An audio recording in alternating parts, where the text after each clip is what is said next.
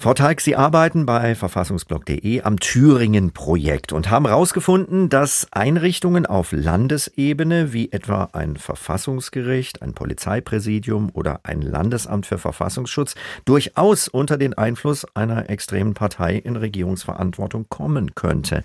Welche Auswirkungen könnte das haben? Naja, also Sie haben es ja im Prinzip schon gesagt, dass Sie unter den Einfluss einer solchen Partei geraten könnten und das würde natürlich die Rechtsprechung zum Beispiel eines Verfassungsgerichts massiv beeinflussen. Es würde die Arbeit von Polizei und Verfassungsschutz massiv beeinflussen. Und das Ganze könnte sich halt in eine Richtung entwickeln, wie wir es in anderen Ländern, zum Beispiel in Ungarn und Polen, gesehen haben, in den letzten Jahren schon. Die AfD macht kein Hehl daraus, wie sie die staatlichen Organe sieht. Vor einer Woche hat zum Beispiel der AfD-Fraktionschef von Baden-Württemberg, Baron, angekündigt, sobald wir in Thüringen den Innenminister austauschen, hat sich das mit der Beobachtung durch den Verfassungsschutz erledigt. Und dann könnte man vielleicht mal die grüne Jugend vom Verfassungsschutz beobachten lassen. Welche Möglichkeiten hat der Gesetzgeber, solche Einrichtungen vor solchen extremen parteipolitischen Einflüssen zu schützen?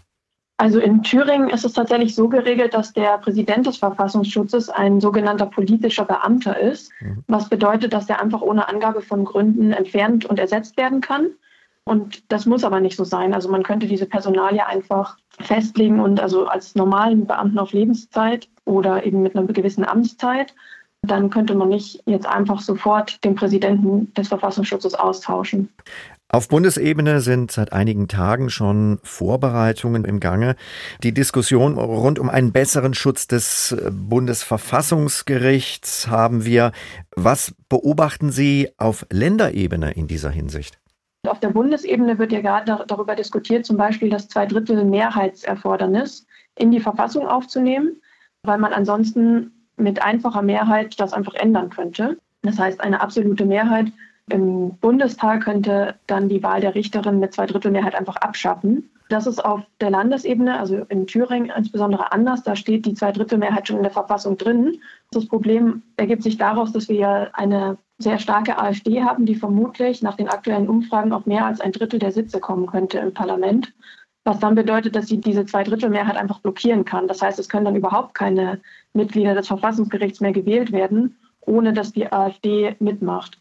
Und diese Blockadegefahr besteht eben und da könnte man sich jetzt Gedanken machen, wie man das umgeht, wie man da irgendwie eine mögliche Auffanglösung für findet. Wie könnte die aussehen? Da gibt es verschiedene Möglichkeiten. Also teilweise gibt es den Vorschlag, dann die Mehrheitserfordernisse nach einer erfolglosen Wahl herabzusetzen. Das ist allerdings eher umstritten, weil man damit eigentlich dieses Zweidrittel-Mehrheitserfordernis mehr oder weniger aushebelt, obwohl es eigentlich auch seinen Sinn hat, dass man bei solchen wichtigen Entscheidungen eben einen großen parteiübergreifenden Konsens hat. Mhm. Man könnte aber auch überlegen, dass man eine Art Ersatzgremium schafft, was zum Beispiel aus den Präsidenten der obersten Landesgerichte besetzt werden könnte, die dann einen Vorschlag machen, über den auch abstimmen können. Das ist trotzdem von der demokratischen Legitimation schwierig, aber man könnte damit jedenfalls über einige Monate oder vielleicht sogar über ein paar Jahre eine Blockadesituation vermeiden.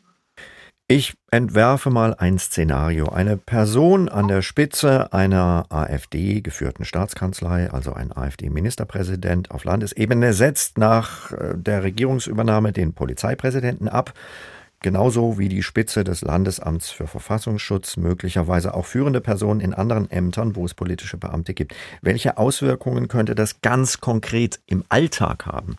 Naja, also ein gutes Beispiel ist da vielleicht immer die Demonstrationsfreiheit. Also Demonstrationen kann man natürlich grundsätzlich erstmal machen, aber sie können auch von der Verwaltung verboten werden oder mit Auflagen belegt werden. Und die Polizei kann dann auch entsprechend eingreifen und sowas durchsetzen.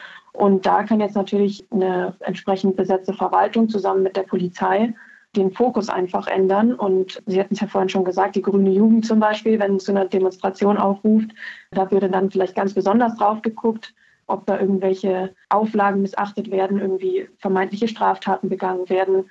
Und das Problem ist, dass in dem Bereich natürlich die Grundrechte auch eingehalten werden müssen. Also die Versammlungsfreiheit gilt. Allerdings kommt gerichtlicher Rechtsschutz natürlich immer erst im Nachhinein. Und wenn die Polizei einschreitet, dann ist die Rechtsverletzung erstmal passiert. Und daran kann eine nachträgliche Gerichtsentscheidung auch nicht mehr direkt was ändern. Und das schreckt natürlich auch Leute ab, von ihrer Versammlungsfreiheit Gebrauch zu machen. In Ihrer Arbeit für den Verfassungsblock haben Sie den Eindruck, dass die jetzige Bundesregierung in Berlin und die Regierungen der Länder mit ausreichend Ernst und Vorlauf handeln mit Blick auf solche Entwicklungen oder Gefahren? Oder würden Sie so Szenarien, wie wir sie eben skizziert haben, eher als unwahrscheinlich bezeichnen, unter dem Motto, unser Staat ist so stabil, da können extreme Parteien keinen Schaden anrichten? Also das Thüringen-Projekt ist eigentlich genau aus diesem Gedanken heraus geboren, dass man sich darüber jetzt dringend mal Gedanken machen muss und das vielleicht eigentlich schon längst hätte tun müssen. Und die Szenarien, die wir uns anschauen, die sind auf keinen Fall völlig abwegig und unwahrscheinlich. Und ich denke, da hätte man in den letzten Jahren schon viel mehr sich Gedanken machen müssen. Gerade auch die Mittel der wehrhaften Demokratie, sowas wie ein Parteiverbot, wenn man da jetzt drüber nachdenkt, wird es auf die Wahlen im Herbst überhaupt keinen Einfluss mehr haben, weil so ein Verfahren sich ja über Jahre ziehen kann. Und sich so Szenarien auszudenken und sich einfach zu überlegen, wie man sich in so einem Szenario verhält, dient halt dazu, dass man auf so ein Szenario vorbereitet ist und dann entsprechend agieren kann und nicht davon überrascht ist.